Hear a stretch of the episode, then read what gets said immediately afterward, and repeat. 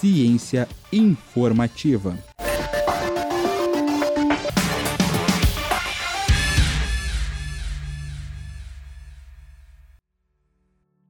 O DNA é a molécula que carrega as informações de um organismo e pode determinar desde a cor dos seus olhos, altura e peso, até suas afinidades.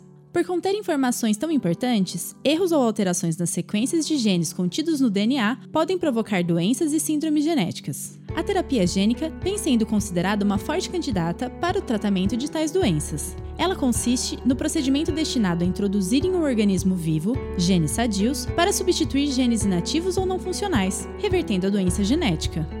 Entanto, ainda existem muitos desafios e discussões nessa área, e essa semana, o Ciência Informativa traz o texto do colaborador Rafael Alves, que nos conta um pouquinho mais sobre o assunto. Acesse cienciainformativa.com.br. Eu sou Maria Letícia para o blog Ciência Informativa.